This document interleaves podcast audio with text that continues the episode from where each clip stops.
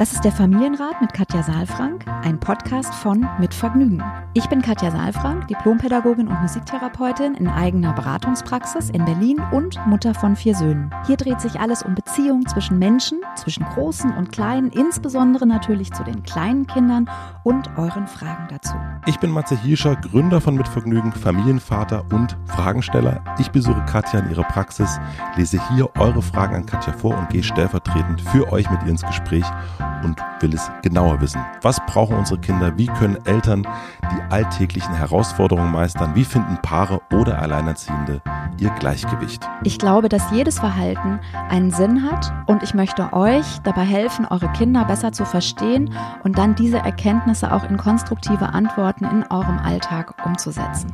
Willkommen beim Familienrat Podcast. Ich bin Matze. Ja, genau, du bist Matze, ich bin Katja.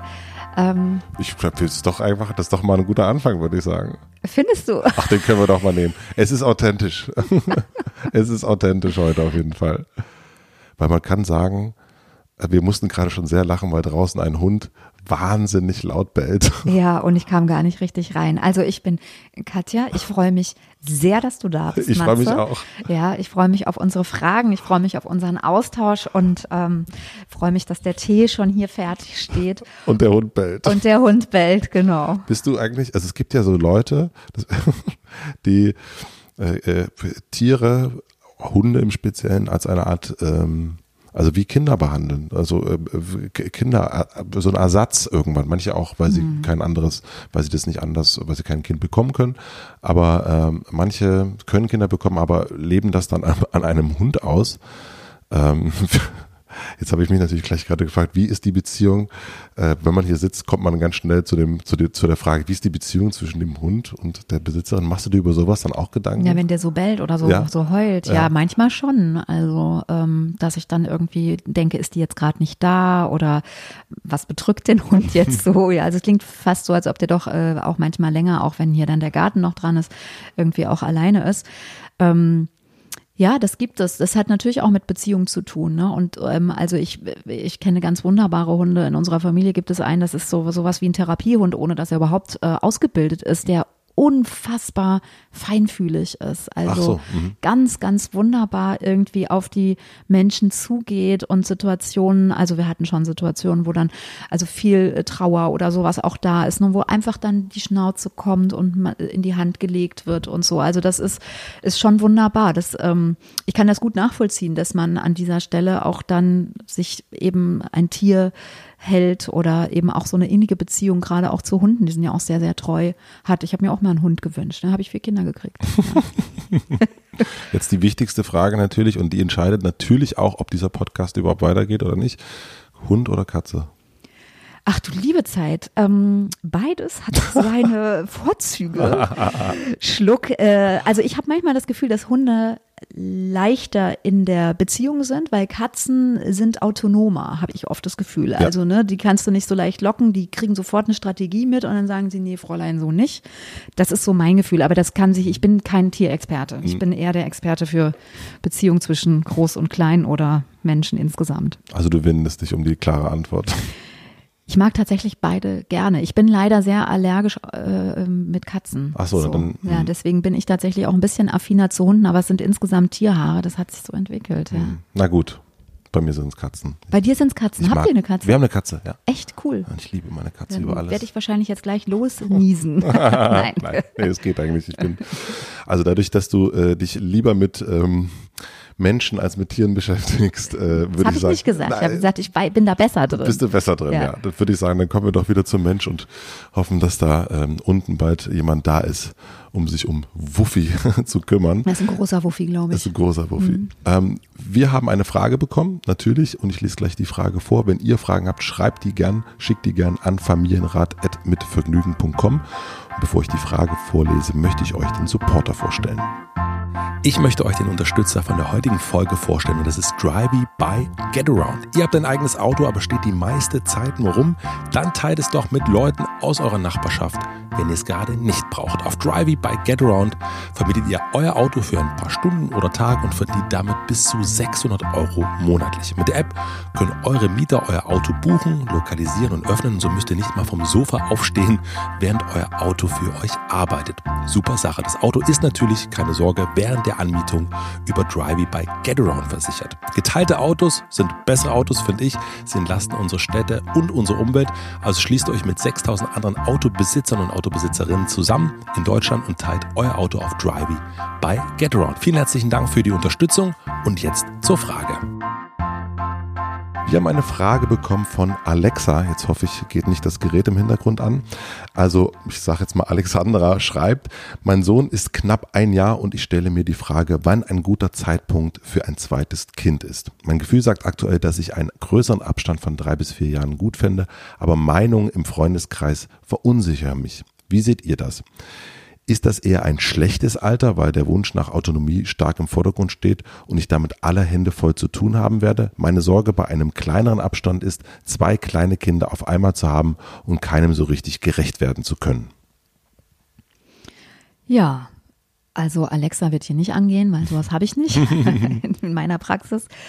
Ähm, aber ähm, Alexa, ich kann die Frage natürlich ganz gut nachvollziehen, auch wenn ich immer wieder das spannend finde, wie sich so Fragen entwickeln, ne? weil ähm, ja, also das ist ja auch irgendwie spannend, dass wir uns das jetzt so überlegen können, wann wollen wir Kinder, in welchen Abstand und so weiter und auch so für uns quasi sowas wie eine Effizienzdebatte haben. Ne? Also wann, wann ist es besser, alles in einem Aufwasch oder wird es zu anstrengend, wenn ähm, die Kinder dann schon in der oder in der Phase sind? Karriere.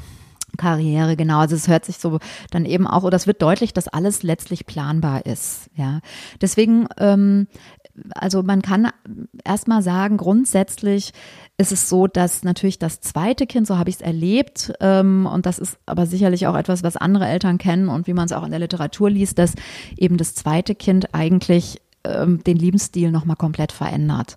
Ähm, das erste natürlich auch und trotzdem läuft das erste oft so mit. Ja, also man kann nochmal bei Freunden sein, man legt das Kind da abends hin, äh, man hat noch nicht diesen festen Rhythmus oder diese ritualisierten Abläufe, ja, die man da beim zweiten oder beim dritten irgendwie dann hat, wo man dann sagt, man muss jetzt verabschieden, man muss jetzt nach Hause gehen. Ähm, das ist mit dem ersten alles noch einfacher. Und wenn das zweite dann dazu kommt, dann ist es letztlich so, dass auch ein Geschwistersystem entsteht. Ja, also vorher war ja das Kind alleine ähm, und es gab zwar das Eltern- und das Kindsystem, aber das Kindsystem bestand nur aus einem Kind. Das heißt, das System ist in sich geschlossen und jetzt würde ein zweites Kind eben dazukommen und würde quasi dann das Ganze auch nochmal komplettieren und wirklich zu, auch zu einem, zu einem äh, System machen. Mhm. Ja, das muss man sich ein bisschen klar machen, also auf der emotionalen Ebene und natürlich auch organisatorisch. Ja, also müssen wir dann umziehen, kommt das Kind dann zum zweiten Kind, ähm, äh, zum, zum ersten Kind mit ins, ins Zimmer, äh, wie wird das dann werden? Es wird vielleicht das erste Jahr noch gehen, wenn man ähm, da zusammen im Elternschlafzimmer ist, aber wie ist es dann im zweiten Jahr und so weiter? Also das sind dann schon, es ist nochmal, finde ich, ein größeres Bekenntnis auch zum, zum äh, Thema Familie. Ja, ja, du hast das ja dann gut durchgespielt, ja, das Thema. Das stimmt. Mit, und mit beim dritten, Kindern. ich könnte auch viel davon erzählen, was dann beim dritten passiert. Also, mhm. weil man da denkt man nämlich eigentlich, ah ja, beim dritten, obwohl das dritte geht noch, aber beim vierten muss man dann auch sich unter Umständen ein neues Auto kaufen. Also ja. solche Sachen, ja. Und dann auch wirklich umziehen und äh, nochmal mehr Kinderzimmer installieren. Aber das sind eben so Sachen, finde ich, die, ähm, die mit reinspielen und man auch natürlich in seine Elternrolle nochmal deutlicher integriert. Und die Frage auch dahinter, ähm, habe ich überhaupt als Mutter, als Vater genügend Liebe übrig für ein zweites kleines Wesen, was da kommt und genügend Kraft auch übrig? Die Frage ist ja nicht nur, wenn die Kinder klein sind, sondern eben eigentlich auch, wenn ein größerer Altersabstand da ist, ja. Und das ist eigentlich so die Hauptfrage. Und äh, da kann ich äh, nur ermutigen, wir können eben nicht alles planen. So ist das. Und es ist wichtig, dass wir Zuversicht haben und dass wir auch Freude dran haben und dass wir bereit sind letztlich dafür, uns zu öffnen und uns zu freuen, dass da noch ein Wesen kommt. Und ähm, ja, und dann eben auch offen zu bleiben und zu wissen, dass eben auch Dinge dazwischen kommen können, die eben vielleicht, die wir nicht bedacht haben vorher. So ist das. Ich finde es ja interessant, dass sie, das schreibt sie ja auch gleich, ne, dass ähm, sie sich quasi vom Freundeskreis verunsichern lässt und das kenne ich auch, ne, man, man kommt mit jemandem zusammen, dann nach einer Weile und wann zieht ihr zusammen? Und wann heiratet ihr? Und wann bekommt ihr das Kind? Und wann bekommt ihr das zweite Kind? So, Voll. Ja. Und das äh, finde ich sehr interessant, wie modern wir in allen äh, ja und planbar wir werden mit allem, aber dennoch ist so eine Abfolge ähm, und wenn dann irgendwie jemand vor einem sitzt, der drei Söhne hat, dann sagt man, na, jetzt müsste aber noch mal eine Tochter machen, ne? Ja, oder vier, ja, ja. genau. Und äh, nee, deswegen, also äh, das Ja, ja, aber bei, bei, sagst du, bei uns war es tatsächlich genau umgekehrt. Also bei uns war es dann irgendwie so, wieso bekommt ihr denn ein Kind nach dem anderen, wenn man doch eigentlich verhüten kann? Mhm. ja, so. Also ja, warum? egal, ja, genau, habe ich mich auch gefragt. Ja, ich frage mich eigentlich eher, warum ich aufgehört habe, aber gut. Ähm, äh, ich glaube, es ist dadurch, dass wir uns eben die Pille ins Haus geholt haben und diese Planbarkeit von Kindern ähm, dadurch möglich wird, äh, ist es ja, ist, haben wir uns auch vor Fragen gestellt oder stellen wir uns vor Fragen, die wir früher uns gar nicht so richtig gestellt haben. Und deswegen kann man diese Frage, wann ist es Zeit für das zweite Kind, auch wahrscheinlich gar nicht so richtig beantworten, oder? Ja, es ist genau, es ist individuell und es gibt eben Vor- und Nachteile. Ja, also ähm, den idealen Abstand gibt's irgendwie nicht. Also wenn die Kinder ähm, dicht hintereinander kommen, dann ist oft so dieses Gefühl, man hat halt alles in einem Aufwasch, man muss sich nicht mehr umstellen. Ja, mhm. also ich hatte auch dann zwei, drei Wickelkinder äh, zur Hochzeit. Ja, und natürlich ist der Nachteil oder auch, weiß auch gar nicht Nachteil oder Vorteil, dass man natürlich alle Hände auch voll zu tun hat. Ja, man ist eben auch voll drin. Das fand ich auch als einen Vorteil, weil ähm, ja, man eben auch die Themen Windeln, äh, Wickeln, äh, Flasche machen, stillen und so weiter, nah, viel Körperkontakt, so das war sozusagen dann einfach äh, viel deutlicher in der Familienatmosphäre drin. Ähm, trotzdem ist es ja so, dass mein, ähm, also der älteste und der jüngste Sohn, die haben ja doch auch einen Abstand. Ja, also mein jüngster ist jetzt 19, mein ältester ist äh, 25. Ähm, und die haben sich auch gut verstanden. Jetzt weiß man nicht, wie es gewesen wäre, wenn dazwischen jetzt nichts gewesen, also keine Kinder mhm. gewesen wären. Bisschen, also und die auf sich geworfen wären. Ich glaube wirklich, alles hat seine Vor- und Nachteile. Und ähm, für sich zu gucken, dass die Kinder schon selbstständiger sind, also dass die irgendwie drei oder vier sind, wenn das nächste Kind kommt, hat den Vorteil tatsächlich, dass man an der Stelle eben nicht mehr vielleicht dann mit Wickeln beschäftigt ist, mit, mit äh, Tandemstillen und so weiter. Hattest du das? Bitte? Hattest du das? Nein, das Nein. hatte ich nicht. Nee. Meine Kinder haben sich äh, ähm, rechtzeitig selbst tatsächlich abgestillt. Ja. Mhm. Ich habe mal gehört, dass sich die Milch verändert. Ähm, also die, der Geschmack der Milch, das scheint in der Schwangerschaft, mhm. das scheint bei mir gut geklappt zu haben, ja, weil ich war tatsächlich dachte so, oh je, was mache ich denn dann? Und habe das auch hier häufig in der Praxis, aber bei mir war das nicht der Fall. Ja, mhm. Das war kein Thema, was bei mir aufkam. Nicht planbar, ja. aber dann eben, das meine ich, ja, offen zu sein dann damit. Ähm, und äh, das, was sozusagen, wenn man also wenn die Kinder klein sind, haben die natürlich ähm, Bedürfnisse, die sehr viel über die Körperlichkeit und über die Zuwendung äh, auch laufen müssen. Wenn die Kinder ein bisschen älter sind und schon ein bisschen mehr Vernunft haben, dann empfinde ich auch oft, dass es die Gefahr da ist, dass wir dann Kinder schicken, dass Kinder sehr auch ihr Bedürfnis zurückstellen müssen. Da finde ich auch immer wichtig, dass Wie meinst wir, du das? Naja, wenn ein Kind vier oder fünf ist, ne, dann wirkt es schon so groß, auch im Verhältnis zu dem kleinen Baby. Und ähm, ich bin jetzt gerade auch, ähm, habe ich öfter jetzt die Konstellation gerade, dass dann die Eltern hierher kommen, sagen, das ältere Kind wird wahnsinnig aggressiv, ist das denn eifersüchtig aufs Geschwisterkind? Und das, das ist sowieso ja mit ein Thema, hatten wir ja auch schon öfter hier. Ähm, und Trotzdem ist es dann auch häufig so, dass das nochmal befeuert wird, weil wir eben ständig bewohnt sind vom Baby, weil wir ständig mit dem Baby beschäftigt sind, weil wir zu dem Älteren sagen, warte doch mal kurz, ich muss noch und so und eben das schneller hinten überfällt, weil es eben nicht schreit, weil es eben nicht hm. das gleiche Bedürfnis oder ähnliches Bedürfnis hat, sondern sich eben schon auch länger selbst beschäftigen kann. Ah ja. ja, aber man kann es als einen Vorteil sehen und man kann eben auch sagen, geht da achtsam mit um. Also wie du siehst, man kann aus verschiedenen Perspektiven jeweils die Konstellation dann so oder so auch bewerten für sich. Und ähm, deswegen gibt es nicht den richtigen Zeitpunkt, gibt wahrscheinlich auch nicht den falschen, auch individuell dann mhm. eher, so dass man sagt, es war vielleicht zu früh, kann man aber nur in der Rückschau dann sagen, es ist eh gelaufen.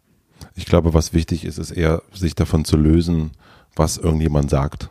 Und was irgend, also das ist, glaube ich, der, der, der größte ähm, Schlüssel darin auch, weil ich glaube schon, dass man es irgendwann merkt, jetzt ist irgendwie eine gute Zeit, aber diese ähm, ja, ich meine, das, diese Bilder, die es überall gibt, dann mit den vier Kindern und so die Werbung und so weiter und eben der Freundeskreis und die eigenen Eltern und so weiter. Ich glaube, dass da muss man sich mal so ganz äh, 2019, da können wir auch mal sagen, ja. wir machen das einfach mal so, wie wir wollen. Und genau. machen wir an so vielen Stellen. Und wenn wir schon so viel planen können, dann können wir das auch so planen, wenn wir das schon planen ja, wollen, wie wir wie wollen. Wie ihr könnt und ja. wie ihr wollt. Das ja. ist wirklich jedem selbst überlassen. Und ich finde, man darf auch sagen, wir haben das für uns so entschieden. Und man darf auch mal sagen, ey, es haben jetzt so viele gefragt, wir wollen eigentlich nicht mehr drüber reden. Mhm, ja. ja, mal gucken, wie wir es machen. Oder so dieses, wir üben gerade, ja. Oh Gott. Wenn du dann auch so Bilder im Kopf hast, wo du denkst, hm, das möchte ich jetzt haben. wieder, möchte ich wieder raushaben. ja, und nochmal auch wichtig, glaube ich, sich so von dieser Garantie zu befreien, von diesem Garantiegedanken. Es gibt nicht die Garantie, dass das eine dann besser ist oder das andere sozusagen dann ein, ein Garantie fürs Glück ist, ja, mhm. sondern es, man kann sich das super überlegt haben, dann kommt trotzdem alles anders. Ja. Ja. Tut mir leid, Alexa. So wie bei mir. so wie bei dir. Und da geht es uns doch wieder allen gleich. Das ist doch das ja. Schöne dran. Alexa, ich hoffe, wir konnten dir so ein bisschen helfen. Ähm, mach einfach, wie du denkst. das ist die kurze Antwort. Vielleicht mit deinem Mann zusammen, das wäre gut. Er schon ja. macht einfach, wie er denkt. Übt schön. Und ähm, ja. Äh, Alles Liebe. Der 100 aufgehört, wir können auch aufhören. ja. Wenn ihr Fragen habt, schreibt an familienrat.mitvergnügen.com und äh, wenn ihr mehr über Katja wissen wollt, dann einfach auf katjasaalfrank.de nachschauen. Ja, und es gibt eine neue Homepage, nämlich ähm, kinderbesserverstehen.net. Also wer Lust hat, da mal drauf zu gucken. Habe ich ähm, noch nicht gemacht. Gut, dass ja, du sagst. Das ist eine neue Homepage und da ist sozusagen alles rund um Kinder besser verstehen. Kurse, Familienwerkstatt, auch Berater, die ausgebildet sind von mir. Also wer äh, sagt, ich bin zu weit weg oder ich bin zu teuer, wie auch immer, der kann da einfach mal gucken. Da sind also Menschen ausgebildet, die äh, das auch tagtäglich anbieten. Finde ich eine, eine ganz tolle Sache. Bin ich sehr froh drüber, weil das Netz bindungs- und beziehungsorientiert wächst. Das Imperium. Das Imp ist ja nicht meins, ich ja. habe da ja nichts von, ne? aber es äh, ist einfach schön, dass diese Gedanken sich sozusagen durch die Gesellschaft ziehen, dass wir in Verbindung und in einer konstruktiven Beziehung mit unseren Kindern sein dürfen. Das gucke ich mir an. Ja, ich freue mich. Danke. Ja, tschüss. Tschüss. Hallo, hallo, hier ist Matze ohne Katja. Wir haben beim letzten Mal was vergessen aufzunehmen und euch zu sagen, denn wir machen eine kleine Sommerpause. Keine Sorge, wir sind bald schon wieder da. Am 2.9. geht's hier weiter. Bis dahin sind wir ein bisschen am See und ruhen uns ein bisschen aus und genießen die Sonne. Wir hoffen natürlich, dass ihr das auch macht. Am 2.9. geht's hier weiter und dann eine schöne Nachricht schon mal wöchentlich. Viele herzliche Grüße, danke fürs Zuhören und einen schönen Sommer wünschen Matze und natürlich auch Katja. Bis dahin, tschüss, tschüss. Abonniert den Podcast überall da, wo man Podcasts abonnieren kann. Wir freuen uns über Bewertungen, über Kommentare und natürlich, wenn ihr diesen Podcast einer einzigen Person weiterempfehlt. Und nicht vergessen, es gibt keine schwierigen Kinder, sondern nur schwierige Situationen und Eltern, die dann auch mal nicht weiter wissen. Das ist gar nicht schlimm. Das Wichtigste ist, dass ihr mit euren Fragen nicht alleine bleibt und euch nicht zurückzieht, sondern in Austausch geht und im besten Falle natürlich an uns schreibt. Wir freuen uns auf eure Fragen.